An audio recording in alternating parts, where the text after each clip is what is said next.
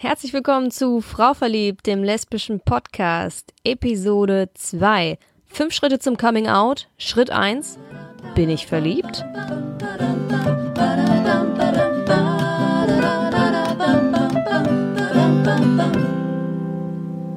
Ich möchte gerne beginnen mit der Reihe Fünf Schritte zum Coming Out, weil das Coming Out ist ja letztlich doch immer noch ein sehr zentraler, immerwährender, aber gerade am Anfang nicht so einfacher Prozess im Leben eines jeden Menschen, der ähm, ein bisschen anders tickt als die breite Masse vermeintlich und eben vor allem für Leute, die sich über ihre Sexualität klar werden.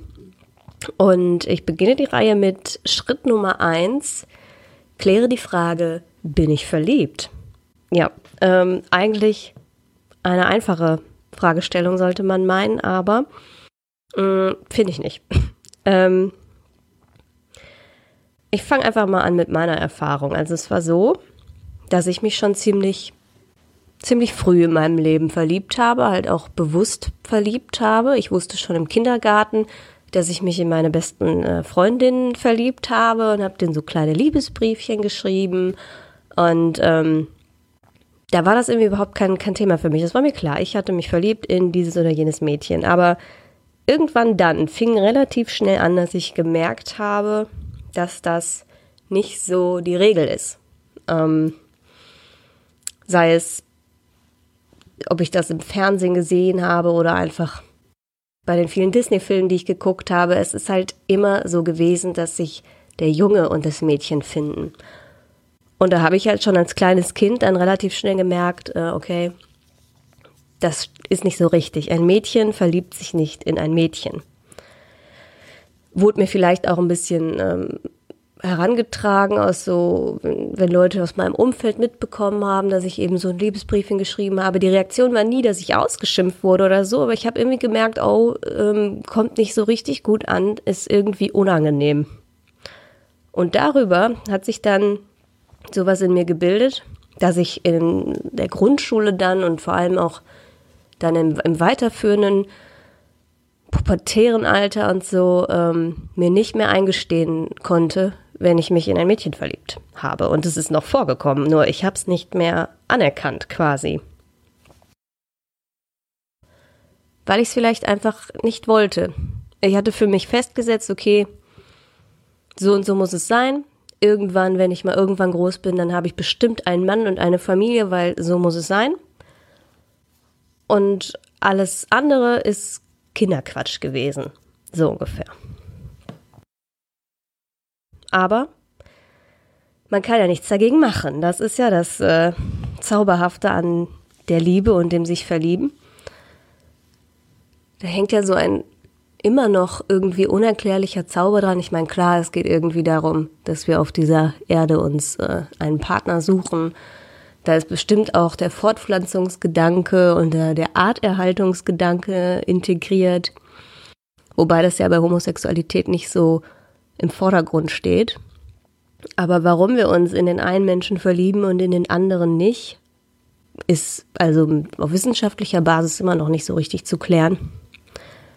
Und es bleibt spannend. Ähm, man weiß nicht, ist zuerst das Verlieben da und dann geht dieser chemische Prozess im Körper los, auf den ich gleich näher eingehen werde, oder geht erst der chemische Prozess im Körper los und kommt dann das sich verlieben. Ist es Zufall? Ist es Schicksal? Es ist ein äh, hochspannendes Thema und ich glaube, über nichts auf der Welt wurde schon so viel erzählt, gesungen, und geschrieben und gefilmt wie über das Thema Liebe.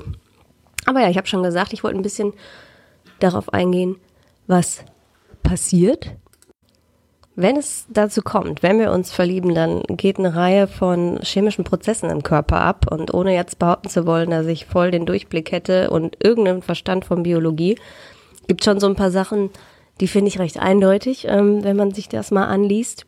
Und zwar ähm, sorgt Verliebtheit zum Beispiel dafür, dass wir verstärkt das Glückshormon Dopamin bilden und ausschütten.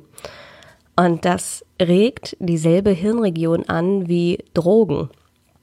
Also wenn, wenn, wenn wir dann getrennt sind zum Beispiel von der Person, die wir uns verliebt haben, dann kann das auf uns wirken wie Entzug.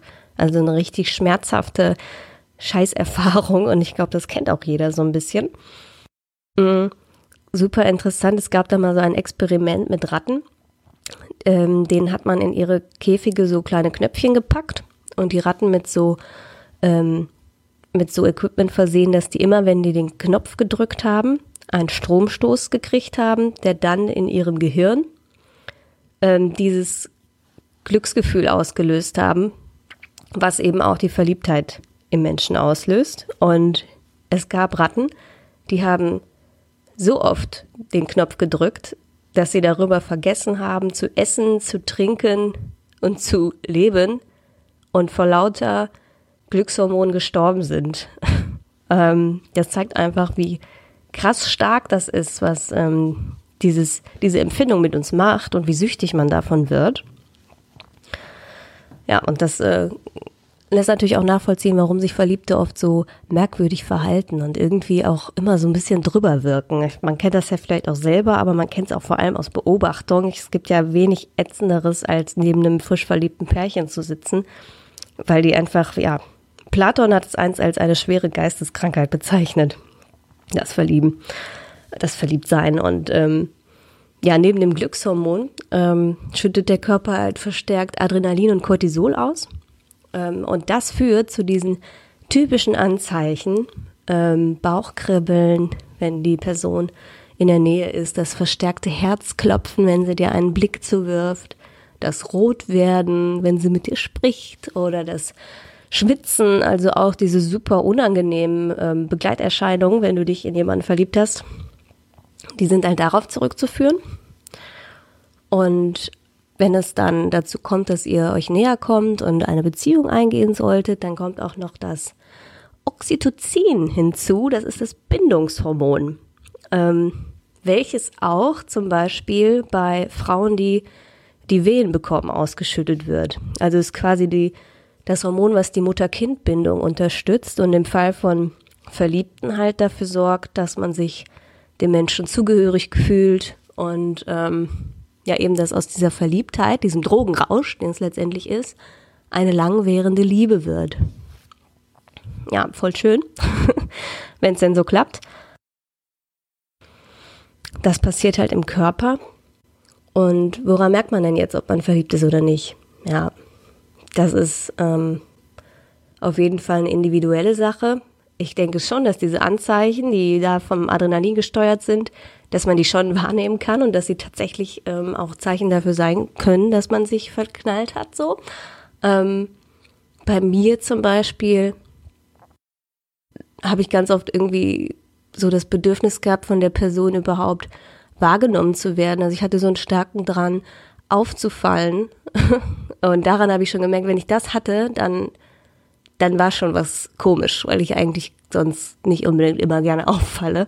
Ähm, ja, und ich glaube, es ist für jeden so ein bisschen anders, wie sich das äußert. Aber ich glaube auch, man kann es merken. Es ist relativ eindeutig, außer man schränkt sich da so ein, wie ich es mein halbes Leben lang gemacht habe.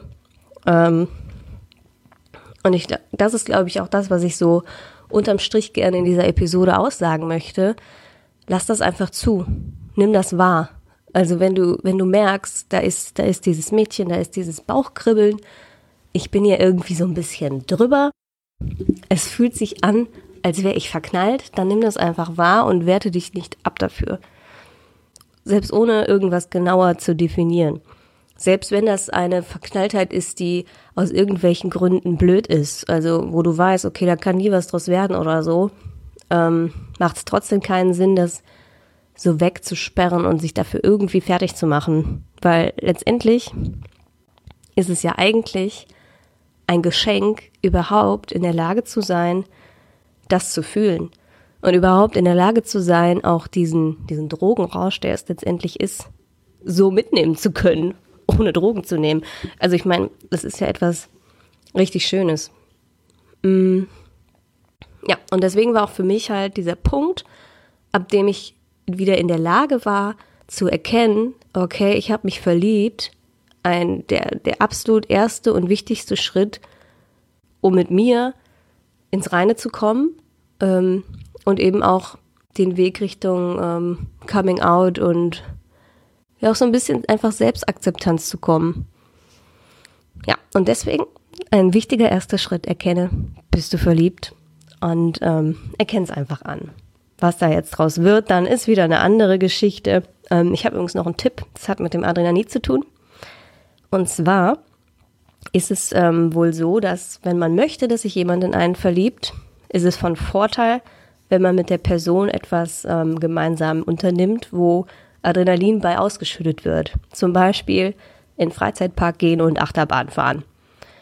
Denn das führt dann dazu, dieser, dieser unsichere Zustand, wo dann auch diese, diese ganzen Hormone ausgeschüttet werden, führt dazu, dass es begünstigt, dass dich die andere Person äh, ja, in einem anderen Licht sieht und ähm, sich eher zu dir hingezogen fühlt.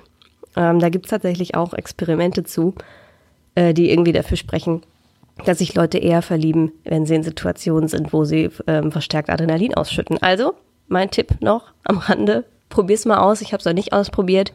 Berichte mir gerne, ob es klappt. Ja, und jetzt wünsche ich euch, dass ihr euch verliebt und dass ihr ganz viel Oxytocin ausschüttet, damit es auch eine lange, lange Liebe wird und kein kalter Entzug. Und in der nächsten Episode reden wir dann über das, was dann oft danach kommt, wenn man festgestellt hat, dass man sich verliebt hat. Die Frage, bin ich jetzt lesbisch? Was heißt denn eigentlich lesbisch sein? Ja. Okay, bis zum nächsten Mal und tschüss.